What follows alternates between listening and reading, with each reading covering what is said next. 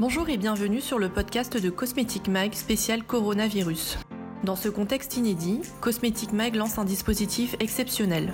Trois fois par semaine, nous donnons la parole aux acteurs de notre industrie, retailers, prestataires et marques, pour parler de l'impact de la crise sanitaire sur leur quotidien. Bonne écoute. Bonjour, Régine Ferrer, présidente de la CNEP, Confédération nationale de l'esthétique parfumerie.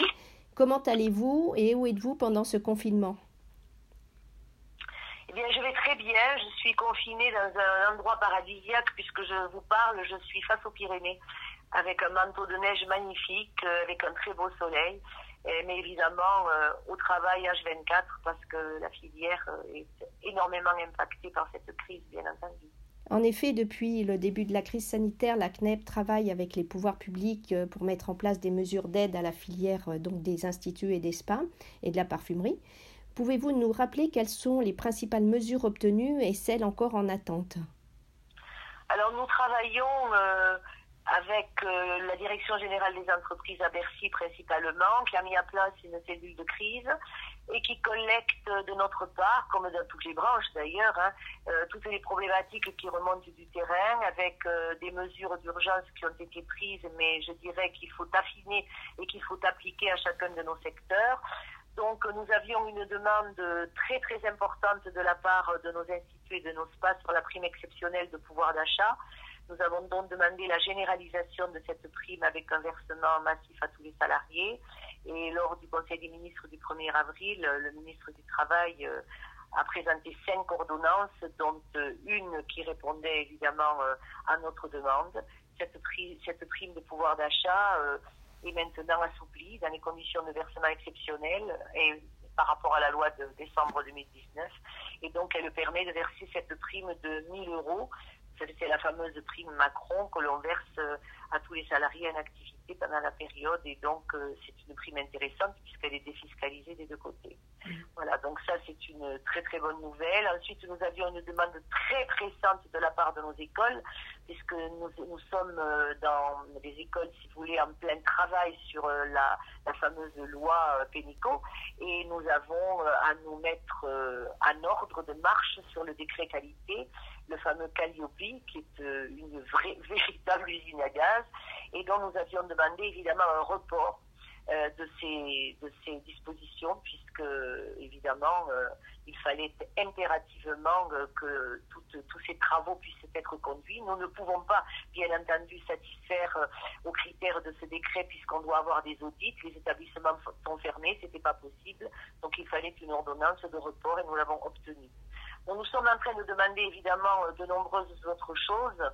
En particulier, euh, nous travaillons euh, actuellement sur le fait que nous demandons au gouvernement pour nos entreprises la suppression pure et simple et non pas le report de toutes les charges. Nous faisons actuellement zéro chiffre. On ne sait pas pendant combien de temps. La reprise ne va pas être certainement très très simple car euh, je me méfie beaucoup du consommateur et de la façon dont il va retrouver le chemin des instituts et des spas, il le fera certainement avec une grande appréhension. Euh, donc il va falloir travailler à ces phénomènes-là et nous demandons non pas un report, mais euh, une suppression pure et, pure et dure de toutes les charges. Nous avons également des problèmes importants avec les, avec les loyers, puisque tous les bailleurs sociaux, ben, il, y a, y a un texte, il y a une ordonnance, il n'y a pas de problème, mais pour les bailleurs privés, évidemment, euh, il y a un autre problème Or là, il y a une aussi une disposition qui a été prise euh, euh, par notre secrétaire d'État euh, qui empêche, si vous voulez, les bailleurs privés de mettre en œuvre la clause résolutoire et de faire une, une, action contre ceux qui ne pourraient pas payer les loyers parce que quand vous n'avez pas de revenus, vous ne pouvez rien payer, bien entendu. Et nous avons des entreprises avec des trésoreries qui sont déjà très fragiles naturellement. Pouvez-vous rappeler quel est le poids de cette filière parfumerie esthétique en France? Alors, euh, ça dépend si on parle, si on parle de, de, la filière distribution. Euh, la, la, filière est très importante quand on parle de la fabrication et quand on parle de la distribution. Euh, mais quand on parle de la distribution, c'est-à-dire les instituts, les spas, les centres de soins spécialisés, les centres d'embellissement des ongles et du regard, les centres de bronzage en cabine, Euh, tout ceci fait euh, à peu près 63 000 salariés, 63 000 entreprises, 59 345 salariés et le poids est de 3 milliards 542 millions pour, pour la France.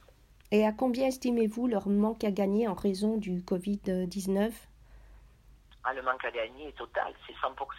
les magasins sont totalement fermés, absolument totalement fermés et à l'exception peut-être de quelques de quelques franchises ou de quelques chaînes organisées, ce qui n'est quand même pas chez nous euh, extrêmement euh, important. Euh, je pense à Yves Rocher qui a toujours son site marchand qui fonctionne. Ceux qui ont des sites marchands ont un chiffre d'affaires au niveau vente de produits, mais c'est très très peu. Au niveau des instituts des spas en présentiel, c'est 0%. C'est 100%, je veux dire. Régine Ferrer, vous êtes également présidente de l'IBCBS, l'International Beauty and Cosmetic Business School.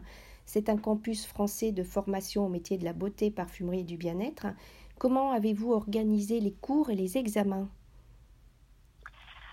Nous, nous avons beaucoup de chance à l'IBCBS parce que quand j'ai créé ce campus au sein de la Cosmetic Valley il y a maintenant deux ans, en, 2018, eh bien, euh, j'ai créé un espace tout à fait particulier avec euh, une façon de travailler disruptive, c'est-à-dire que les élèves ont une plateforme pédagogique, euh, travaillent en cours inversé et on sont très très habitués à manier l'outil numérique. Euh, évidemment, il a fallu le faire passer du ce qu'on appelle le blended learning à l'e-learning.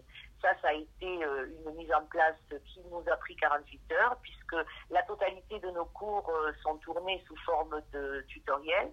Euh, et nous avons euh, dû réorganiser, si vous voulez, euh, tout simplement la progression pédagogique. Tous les professeurs sont évidemment en travail chez eux et nous organisons des cours par le système Zoom qui est très efficace. Nous donnons à nos élèves des productions à faire et ça, elles ont tout à fait l'habitude de le faire. Elles manipulent très très bien ces outils-là.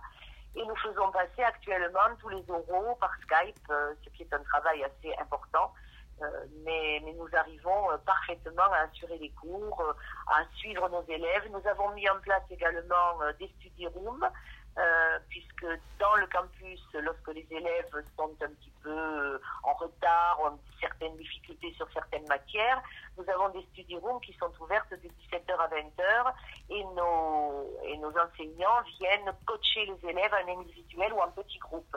Et là, nous avons mis ces study rooms en place pour euh, les élèves qui ont des parents qui sont qui travaillent, qui sont des soignants qui travaillent dans les hôpitaux, qui sont seuls à la maison, et nous avons fait des study rooms le soir euh, également avec, euh, avec nos professeurs. Voilà, donc ça s'organise, je dirais, très très bien. Et puis, nous attendons le déconfinement, évidemment, avec, avec impatience, mais je ne pense pas qu'on soit déconfiné avant longtemps, surtout dans les établissements scolaires. Hmm. L'IBCBS, justement, a un partenariat avec un campus chinois. Comment ont-ils géré la crise du Covid-19 et comment ont-ils repris les cours? Alors, nous avons euh, évidemment un partenariat avec un immense campus. On parle évidemment de 25 000 étudiants. Euh, c'est un campus qui travaille euh, particulièrement sur l'aéronautique. Alors ça peut sembler euh, extrêmement euh, bizarre, mais ils ont, si vous voulez, tout un département euh, au niveau de l'accueil, de la réception, au niveau des hôtesses, au niveau évidemment de la beauté. Et donc nous avons travaillé avec eux sur cette partie-là, sur la partie mise en place de techniques de soins, techniques de maquillage sur ces personnels. Nous travaillons depuis deux ans euh, en partenariat très très fort. Moi, je suis admirative de la façon dont les Chinois ont géré cette crise. J'entends des choses absolument épouvantables dans les médias. Je les connais très bien. Je vais très souvent en Chine. Et pendant la crise, nous avons communiqué en permanence. Ils se sont confinés totalement. C'est-à-dire, quand je parle de confinement, c'était on ne sort pas du tout du tout, du tout, du tout. Et euh, il y avait des services de livraison qui venaient leur apporter les repas, qui venaient leur apporter les médicaments. Donc ils s'en sont sortis avec un confinement total et, euh, et, je pense euh, avec beaucoup, beaucoup d'énergie. Actuellement, ils se déconfinent progressivement. Ils ont été pour nous admirables depuis que nous avons, euh, nous sommes touchés par le Covid, euh, eh bien, euh, ils prennent des nouvelles absolument tous les jours. On travaille par WeChat et on communique très très bien. Et actuellement, ils nous approvisionnent en masques. Nous allons recevoir mardi une dotation spécifique de 10 000 masques sur le campus à l'IBCPS de Chartres, et dotation que je vais évidemment faire parvenir euh, à Chartres Métropole de façon à ce qu'ils puissent les distribuer dans les hôpitaux. Et euh, je vous juste un petit sourire chaque fois que je reçois des colis de masques, j'ai des petits messages qui sont de type euh, le coronavirus passera, mais notre amitié restera la même. Et la très jolie et la dernière phrase que j'ai reçue, c'est la fraternité n'est qu'une idée humaine, la solidarité est une idée universelle. Victor Hugo. J'ai trouvé ça très touchant. Hmm. Et en France, comment préparez-vous le déconfinement? On y travaille euh, avec mes présidents, en particulier à l'UPB, euh, l'Union des professionnels de la beauté, qui est le syndicat de la CNEP qui regroupe euh, les instituts, les spas et tous les centres spécialisés, les prothésistes ongulaires et autres. Donc, on y travaille avec, on va mettre en œuvre, vous savez qu'on a une norme AFNOR, cette norme AFNOR justement était en réactualisation. Nous allons faire provoquer très très vite une commission qui va permettre de travailler sur la partie hygiène, sécurité.